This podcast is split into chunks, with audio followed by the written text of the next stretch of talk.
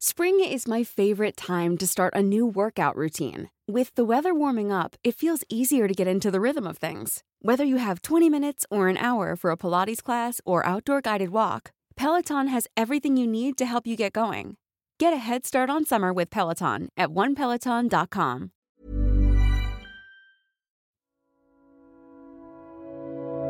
Bienvenidos al nuevo episodio de Hoy Supe, donde estamos hablando de la Segunda Guerra Mundial y hoy una pregunta que todos nos hacemos, ¿qué pasaba en ese entonces en México y qué rol tuvo México en tiempos de la Segunda Guerra Mundial? Estamos con Adán Luna y Mauricio González.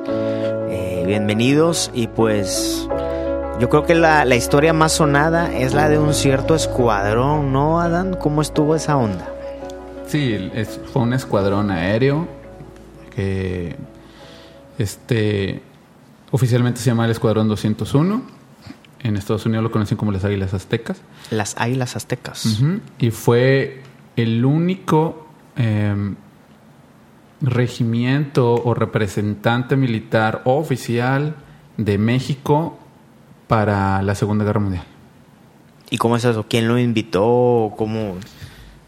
Pues es una historia de política más que ¿Por nada. qué? ¿Por qué? Es una historia política. eh, en realidad, México como siempre ha sido eh, neutral en todos sus aspectos. Y Ajá. después de neutral, el siguiente paso en México es ser defensivo. Primero defiende su- sus intereses y, y saliendo de la neutralidad, que ya es mucho decir de México. Ajá.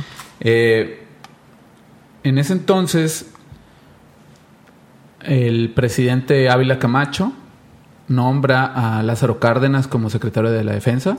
Ok. Acaba de pasar, en este entonces era en 1942 más o menos, acaba de pasar pues, la expropiación petrolera, fue en 1938, y las cosas andaban un poquito eh, turbulentas entre...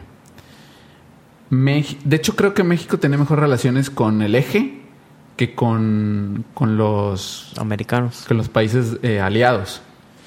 Eh, en primer lugar porque eh, habían expropiado pues petroleras de Estados Unidos, británicas, y hay una bronca. Después a México se le ocurre darle asilo político a Leo Trotsky, León Trotsky, León Trotsky. y se metió problemas con en- Stalin. enem- enemigo de Stalin. Y se metió problemas con Stalin, gruesos. Y pues México no estaba muy bien, que digamos, parados con ellos. Entonces, eh, estaba vendiéndole, como a otro, no nada más al eje, sino a muchos otros países, pero entre ellos los del eje, eh, materias primas. Azufre, carbón, petróleo. Eh, y pues bueno, hay muchas historias, todas no están comprobadas, muchas dicen que es mentiras, pero México, Ávila Camacho en un discurso reconoce que no tienen las fuerzas, este, ni la capacidad para, para andar peleando una guerra. Todo esto porque eh, Mau tiene mejor información. Unos buques petroleros, mm, no, yo no sé por qué razón, de verdad, eh, tal vez porque por presión de Estados Unidos se embargaron algunos buques de Italia y de Alemania. Eh, algunos submarinos alemanes hundieron buques mexicanos. ¿En dónde? Eh, En el Golfo de México. En el Golfo de México. Así es. Mm, estos buques este, mexicanos, pues no iban solos, ¿verdad? Iban muchos marinos ahí y hubo muchas, muchas, muchas pérdidas. Y por presión de Estados Unidos y presión también un poquito de, de- de la sociedad, pero más que nada de Estados Unidos, a que México cambiara su posición neutral. eh, a base de estos ataques, cambiaron la posición eh, defensiva. Cambiaron la posición defensiva diciendo de Ávila Camacho dijo, "Mm, no mexicanos, nosotros debemos defender nuestra patria ya que los ataques de- del eje sin reconocimiento, sin aviso, alevarse y ventaja, bla, bla, bla.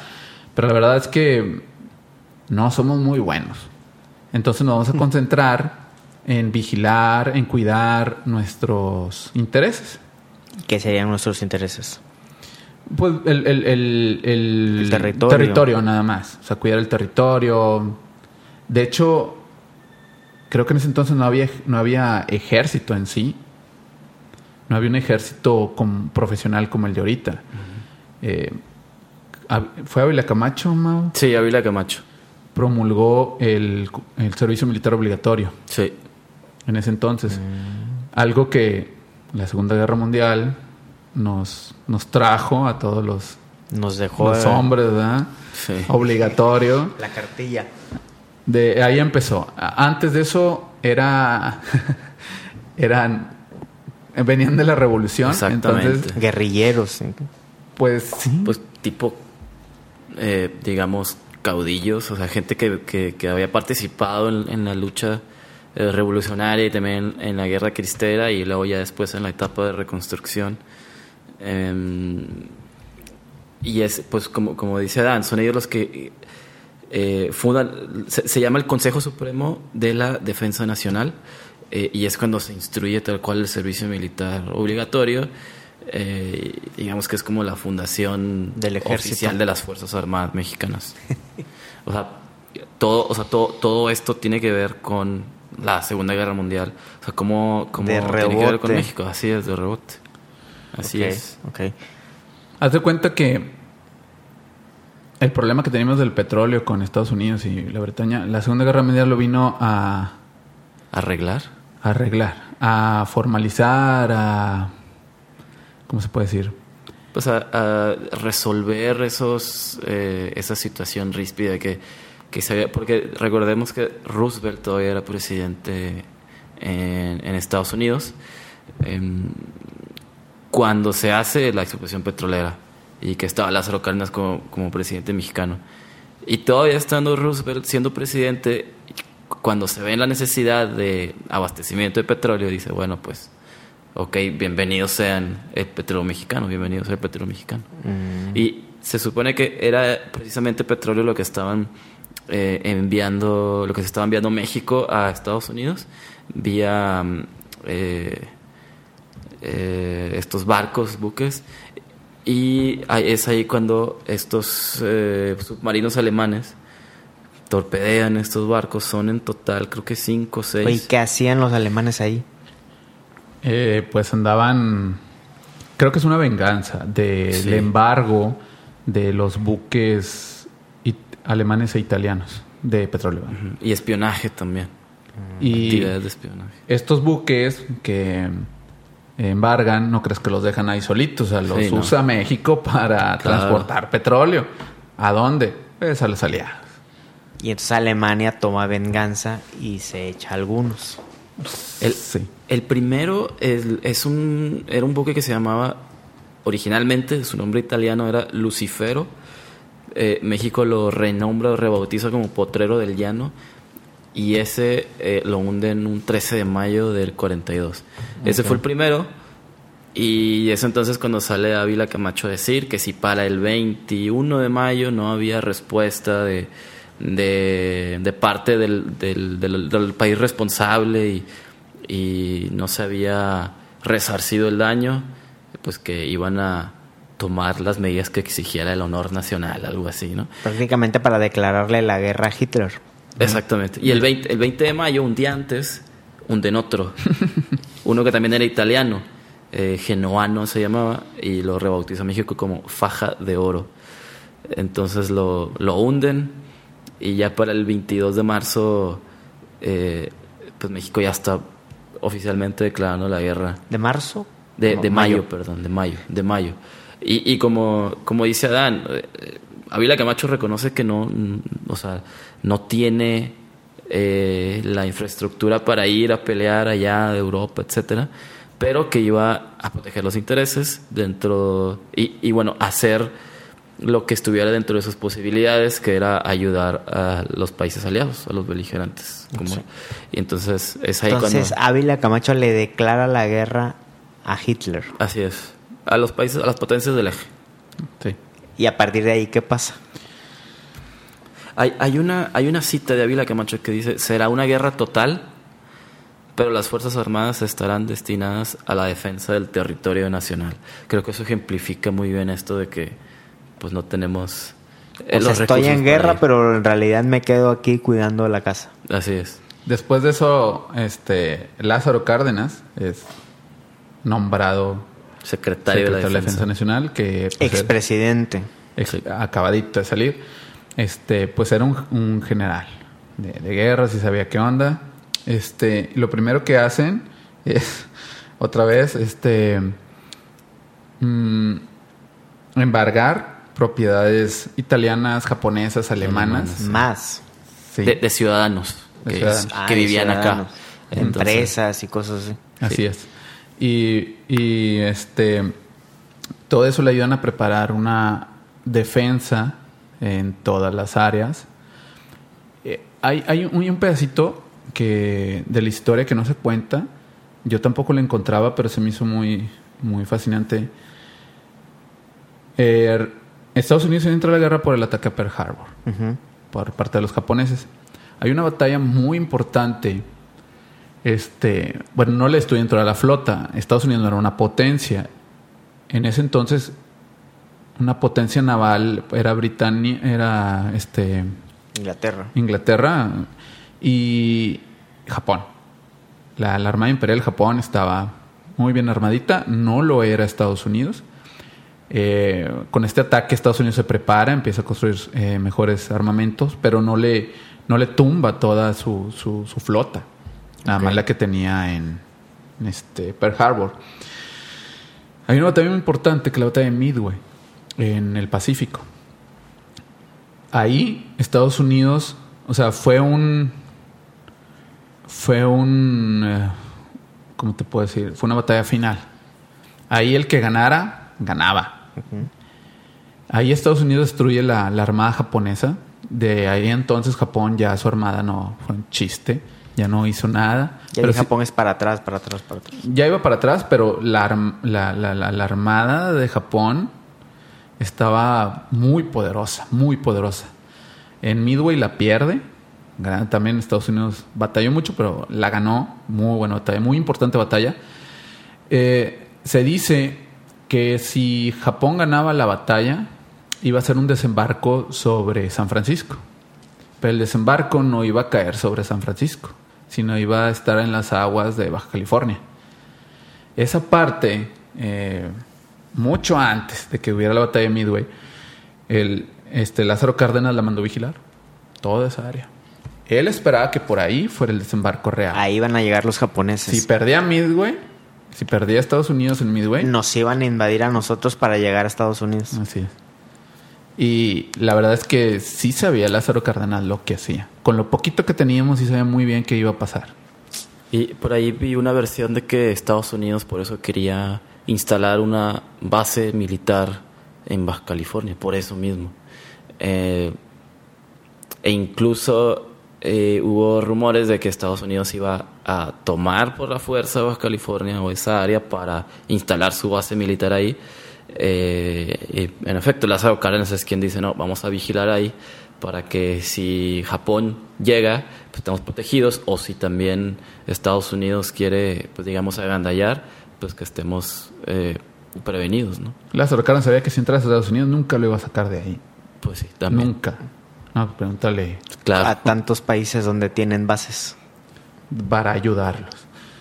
Eh, era eh, sí la verdad es que sí iba a afectar mucho eh, cualquier cambio que hubiera en, las batallas de la Segunda Guerra Mundial, sí iba a afectar directamente a México. Ya como, como país beligerante, eh, iba a tener consecuencias. Y el más, el más cercano era Japón. La verdad, si nos hubiera pasado algo, hubiera sido Japón. Sí hubo, mucho daño de los submarinos alemanes, pero con el invento del radar a profundidad, el sonar, pues ya los submarinos de verdad, eh, pobrecitos, pasaron a la historia muy, muy rápido. Fue un lapso en el que nos hundieron buques y así, pero con el invento del sonar que vino del lado del radar en la batalla de, Inglaterra. Anticipaban por mucho su llegada, ¿no? ya los, veían, los hundían. Ya, ya no fue peligro, pero la armada japonesa sí era un peligro constante. Eh, esa batalla de Midway, de verdad, por ahí hay muchas. Creo que hay una, una serie que se llama El Pacífico. Ahí viene un capítulo de la batalla de Midway. Mm, eh, tiene mucha importancia. Tiene mucha importancia, mucha importancia para México. Después de esto, este. Después de, del, del- de los bienes que se. se, se les Se incautan se incautan a- a- a los Ciudadanos del eje que vivían en México. Estados Unidos empieza a hacer presión de, oye, pues también ayúdame, oye esto, oye el otro. Es más político, la verdad. No necesitaba ayuda de México, la verdad. Nos Pero- quería probar su lealtad, quizá, o... Así de- es. Que es algo más político, presionarlo, de... A ver de qué lado estás. Se hizo una encuesta nacional y el 58% de la gente no quería guerra. En México. Sí, pues la verdad México no quería, no entendía ni por qué. Y otra que no, no eh, la gente no creía que le fuera a afectar. Hi- Hicieron incluso una campaña de, de publicidad apoyada, el gobierno mexicano apoyados por Washington para convencer a la gente de, ¿En serio? de, de que se sumara a los esfuerzos de la guerra.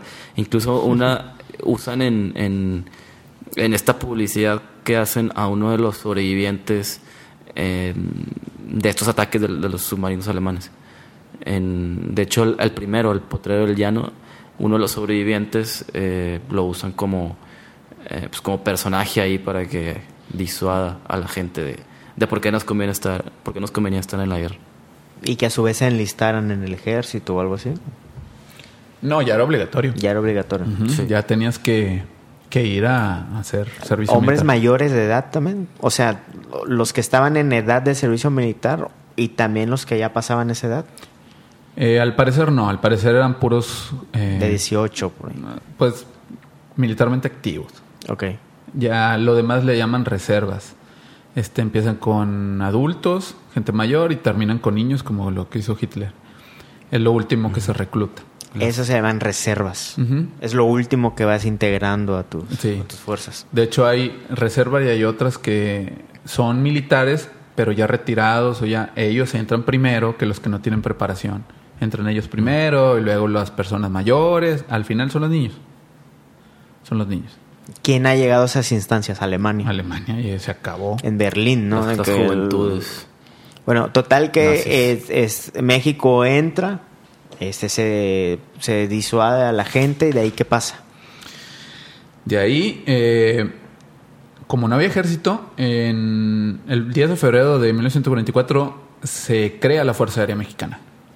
Recordemos que no había ejército, mucho menos Fuerza Aérea. este, ¿Y de dónde sacamos aviones? Pues los rentamos, los compramos, nos los, nos los, este, ¿Quién tenía aviones para Estados México? Unidos. Estados Unidos. ¿Tenían suficiente para darnos? claro, eh, para darnos, fueron como, que serán unos 34 aviones, no recuerdo cuánto eran, eran poquitos. Sí, eran unos, ¿Y ellos nos entrenaron o qué onda? eh, bueno, eran unos P-47D, Ok. unos aviones, mm, más o menos, esos aviones eran más que nada de... ¿De vigilancia o qué onda? Sí, eran aviones para hacer misiones de reconocimiento. No eran mucho aviones de, De ataque. De ataque. No eran casas. En los aviones hay muchos tipos. A lo mejor lo relacionamos muchos con aviones casas. Los aviones casas tiene, tenían mm, mayor blindaje, un poquito mayor blindaje, tenían metralladoras de cierto calibre, creo que 50 más arriba. No tenían bombas. La mayoría de los casos no tenía bombas. Eran veloces, eran rápidos, maniobrables, pero tenían armas de una potencia de fuego muy alta. Estos P-47D no, eran bombarderos. La muchos eran bombarderos, eran misiones de, de bombardear, misiones de reconocimiento. Aguantaban un poquito más, la gasolina aguantaba un poquito más el trayecto. Eh, a veces iban escoltando escoltando, pero no eran casas. Eh, eh, a lo mejor esa imagen que tenemos del escuadrón era que eran combatientes. No, no, no eran combatientes. El escuadrón no fue combatiente.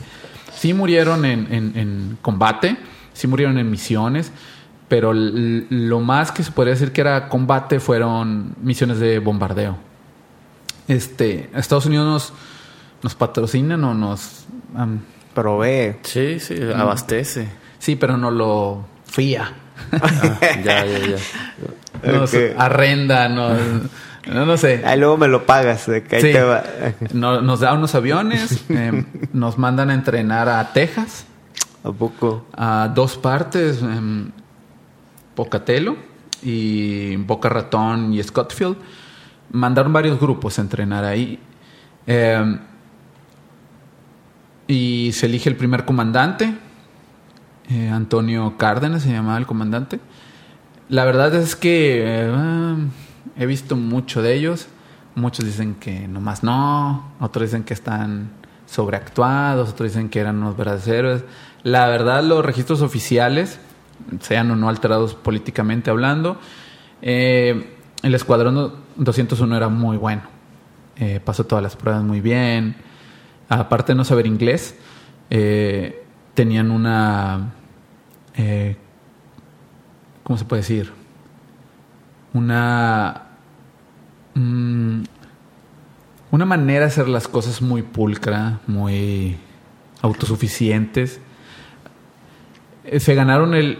mm, ellos entraron como parte del de un escuadrón de la quinta fue no, entraron como escuadrón anexo al grupo 58 de combate de la quinta fuerza aérea de Estados- de Estados Unidos. Entraron como escuadrón de Estados Unidos.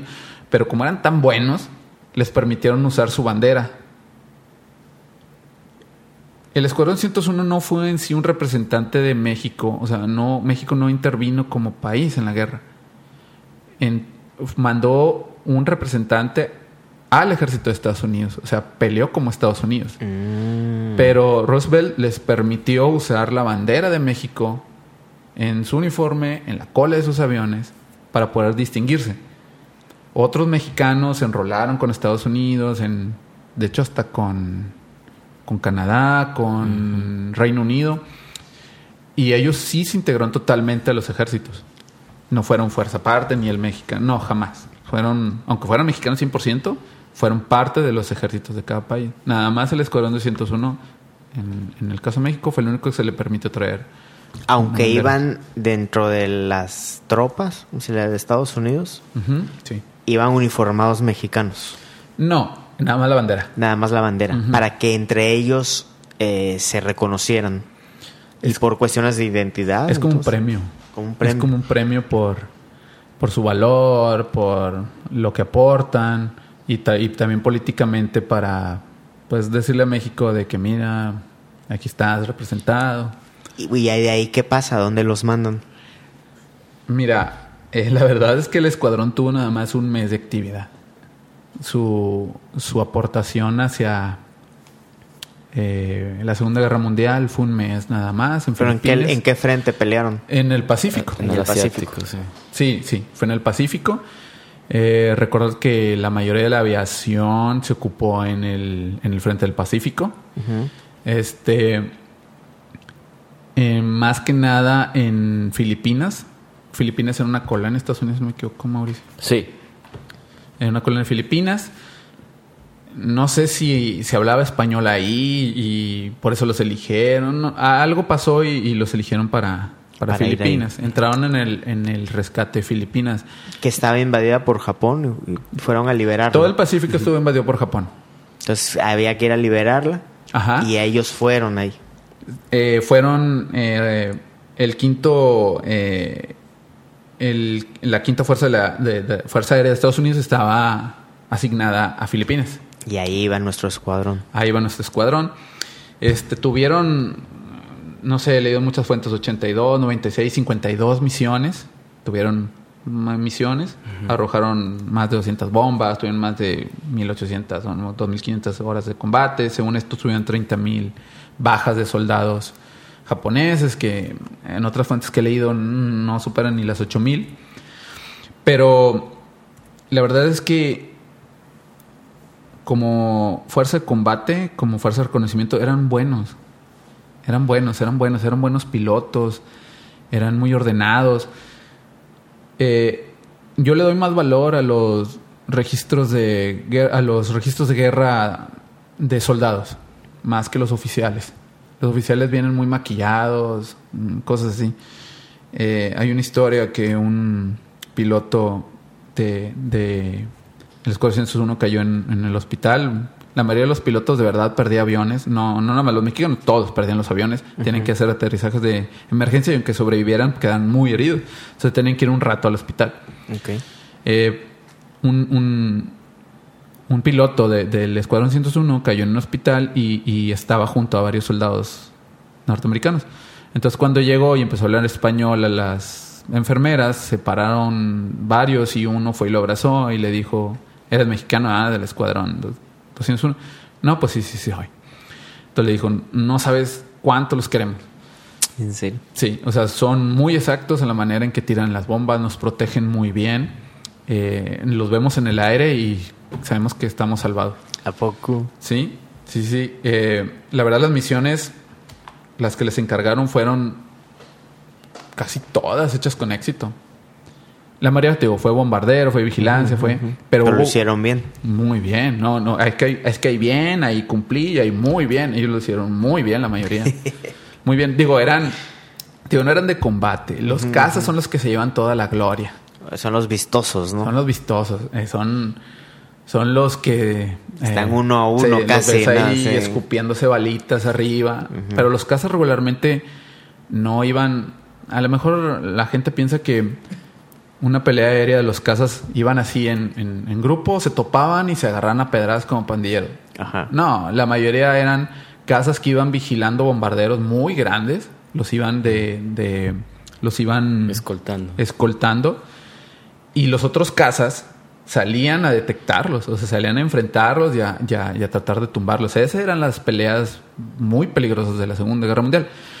Pero los bombarderos, como los que les tocaban a los mexicanos, el, el fuego aéreo que tenían, eh, Japón no tenía mucho, pero eh, era muy peligroso, era muy, muy peligroso. Y las misiones que le tocaran, tocaban, sí, muchas eran en tierra, pero algunas tocaron bombardear este, buques, este, acorazados. Ahí uno, un, soldado, un piloto mexicano perdió la vida. Es el único que perdió la vida en combate y la perdió atacando un acorazado. Fue en la batalla del Carenco, creo. Sí, fue en de Carenco. Es el único, creo que iba en picada.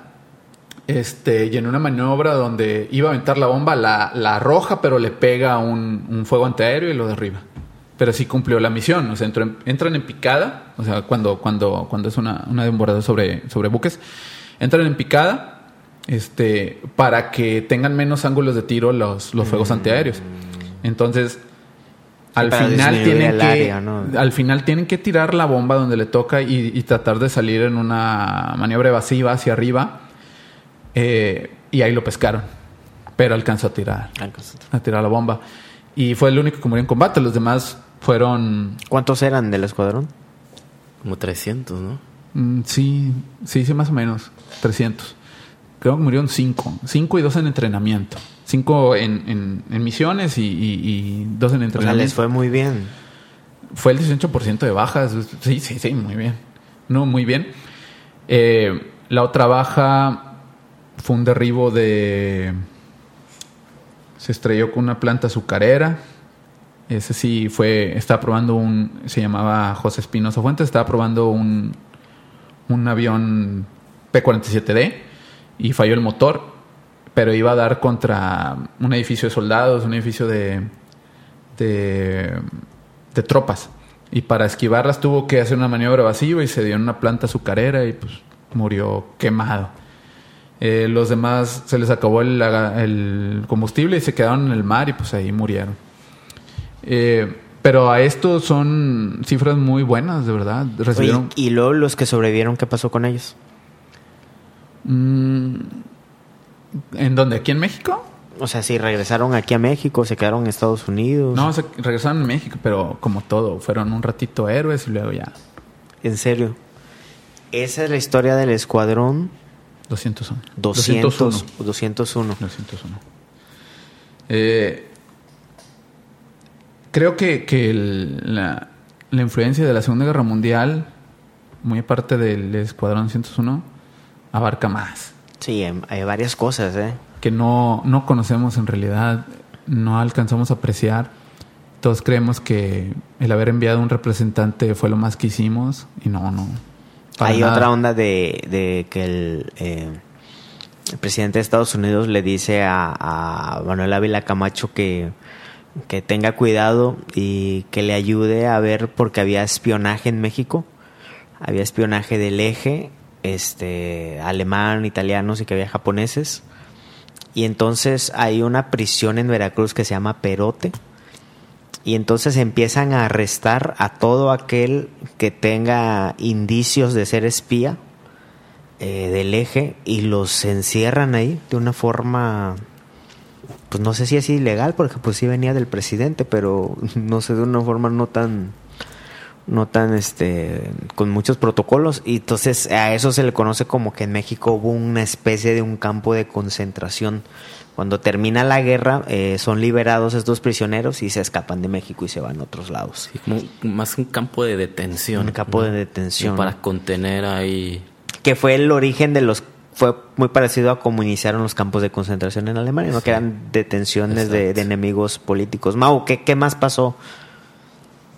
Pues mira, eh, Roosevelt y eh, Ávila Camacho se reúnen, de hecho, en Monterrey, la ciudad de Monterrey, en el 43. Roosevelt estuvo aquí. Sí, Roosevelt estuvo acá en la ciudad de Monterrey. Casi siempre decían frontera, ¿verdad? Cuando se reunían. Sí, casi siempre frontera. Eh, y hay, una cita de Roosevelt que dice, México ha contribuido principalmente a la derrota del fascismo, es decir, del eje, con minerales para las industrias bélicas, más que nada el acero, eh, y con millares de trabajadores que en calidad de braceros han levantado las cosechas agrícolas y conservan las vías férreas en los Estados Unidos mientras nuestros soldados pelean en la guerra. Es decir, hubo un programa de le, llaman el programa bracero, es decir, programa de em, ejército de brazos de trabajo. Como eh, los estadounidenses habían ido a pelear a la guerra, pues tenían una, un déficit en, cuanto a mano de obra.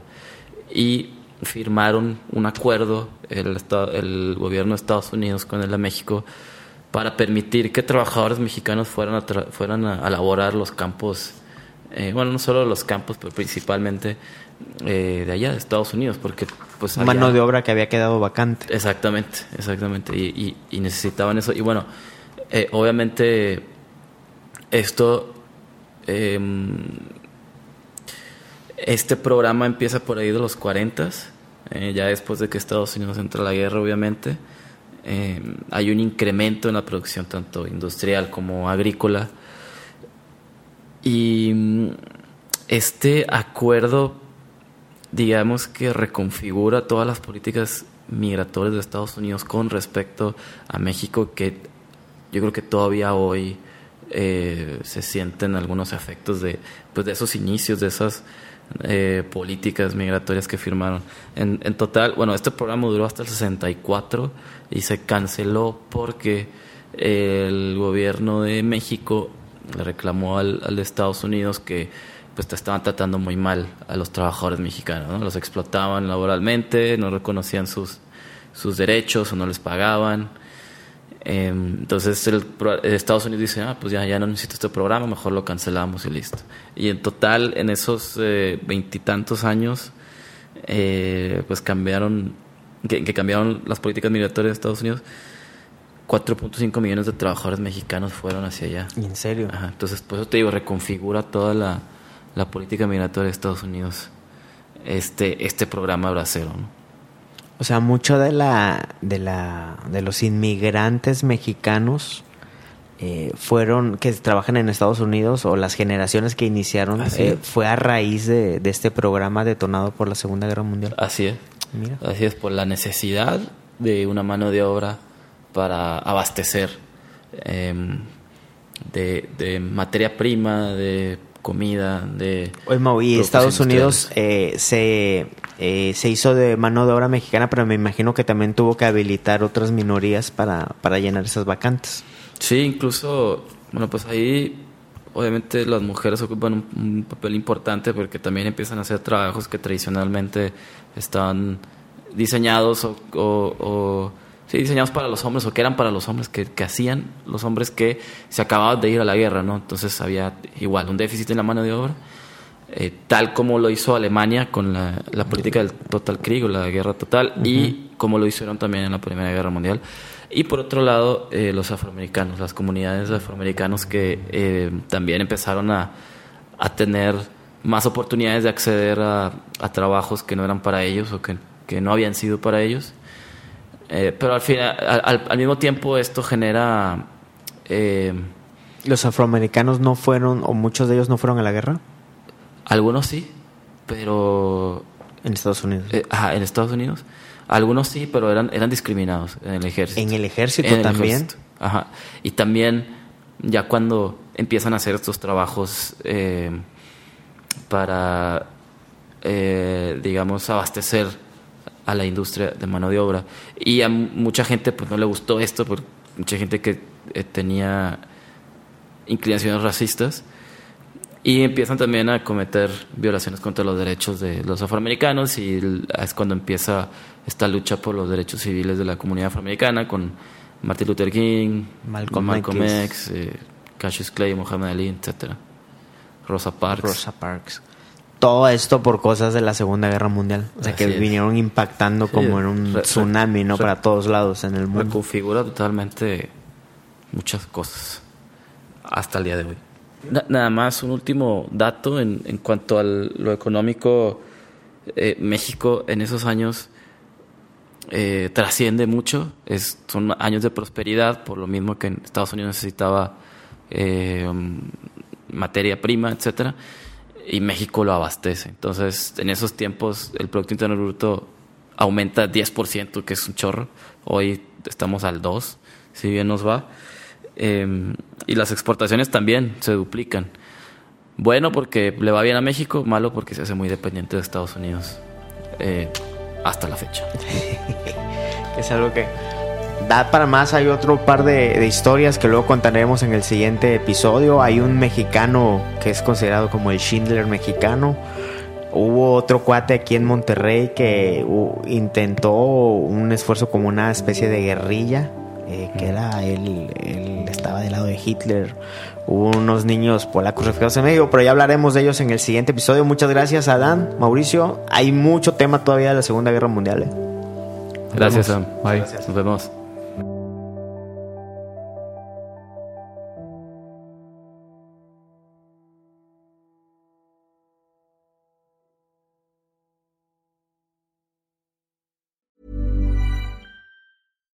If you're looking for plump lips that last, you need to know about Juvederm lip fillers. With Juvederm Volbella XC and Juvederm Ultra XC, your lip look, whether it's subtle or bold, can last up to one full year with optimal treatment and no additional maintenance. Find a licensed specialist and see if it's right for you at juvederm.com today. That's J U V E D E R M.com. Add fullness to lips in adults over 21 with Juvederm Volbella XC or Juvederm Ultra XC. Do not use if you have severe allergies or a history of severe allergic reactions, or if you're allergic to lidocaine or the proteins used in Juvederm. Tell your doctor if you have a history of scarring or taking medicines that decrease the body's immune response or that can prolong bleeding. Common side effects include injection site redness, swelling, pain, tenderness, firmness, lumps, bumps, bruising, discoloration, or itching. As with all fillers, there's a rare risk of unintentional injection into a blood vessel, which can cause vision abnormalities, blindness, stroke, temporary scabs, or scarring.